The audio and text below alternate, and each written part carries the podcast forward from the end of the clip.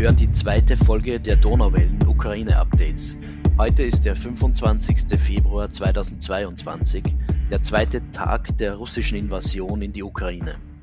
Mein Name ist Florian Kürer-Wielach und ich spreche in dieser Folge mit Andreas Wenninger. Er ist Attaché für Wissenschaft und Bildung der österreichischen Botschaft in Kiew und Direktor des Kooperationsbüros des österreichischen Austauschdienstes an der Universität Lemberg.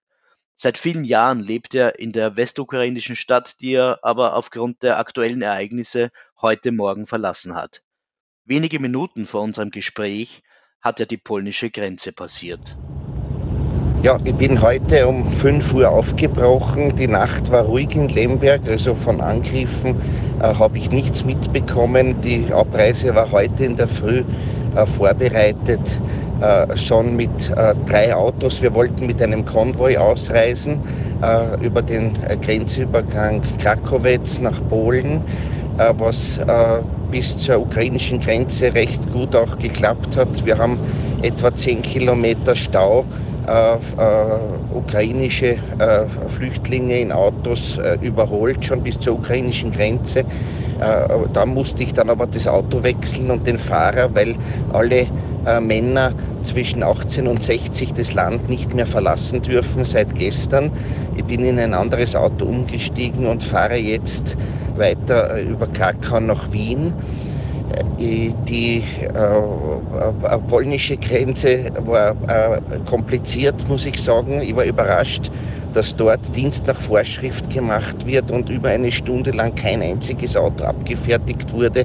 Also ich war schockiert bei der Situation, die sich jetzt in der Ukraine abspielt.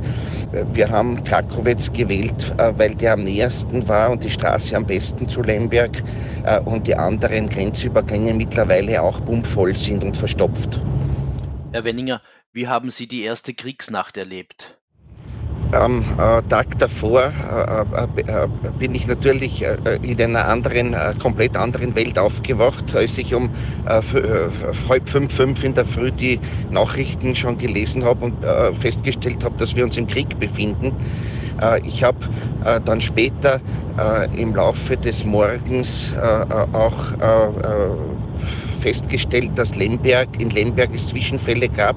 Im Brody und im Busk wurden also Militäreinrichtungen äh, bombardiert bzw. sabotiert. Das ist unklar.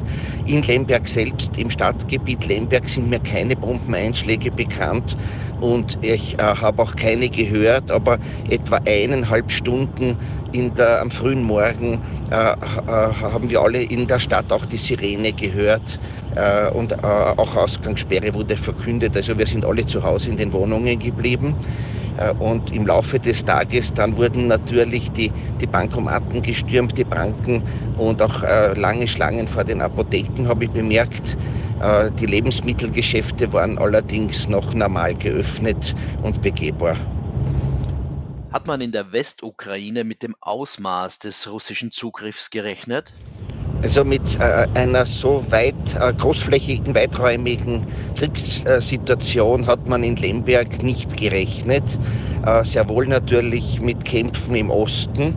Äh, und äh, man hat in, in Lemberg sehr äh, auch noch gesetzt auf Verhandlung, auf eine Verhandlungslösung gehofft äh, mit den Amerikanern. Das Vertrauen in die Amerikaner war in Lemberg sehr, sehr hoch, doch noch einen so einen großen Konflikt oder Krieg abzuwenden.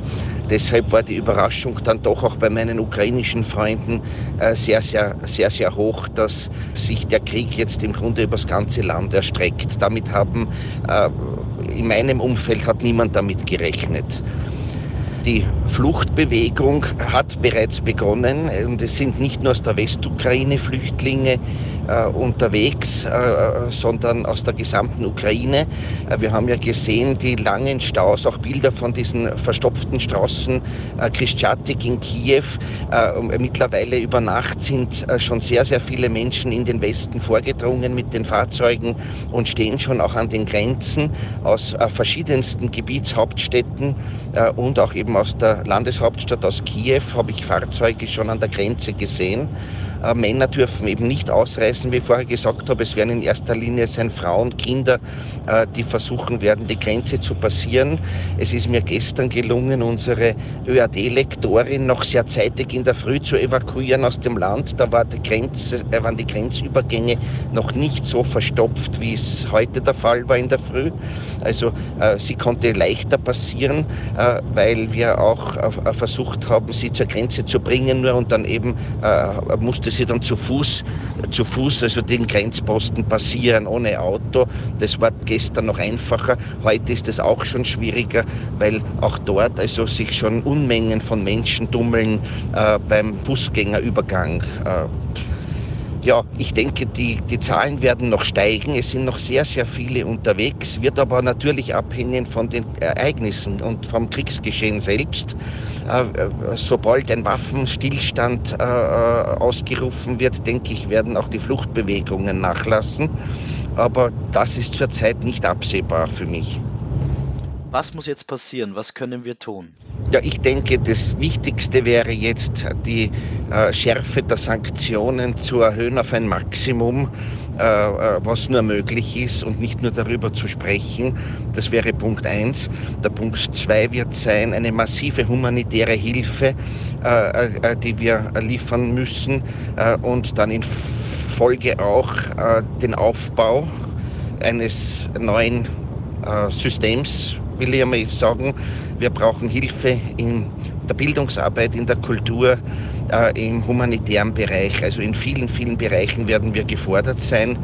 Und ich denke, dass wir auch jetzt, äh, und, und es wird sich, glaube ich, danach geben, äh, dann äh, die Grenzen öffnen sollten äh, für unsere Freunde aus der Ukraine, äh, um ihnen die Möglichkeit zu geben, bei uns auch Schutz zu finden. Äh, und ich denke, dass das äh, der erste Schritt äh, sein müsste jetzt. Ich danke Ihnen auch sehr fürs Gespräch und ich hoffe, wir bleiben in Kontakt. Und falls Sie noch weitere Fragen haben, stehe ich gerne zur Verfügung.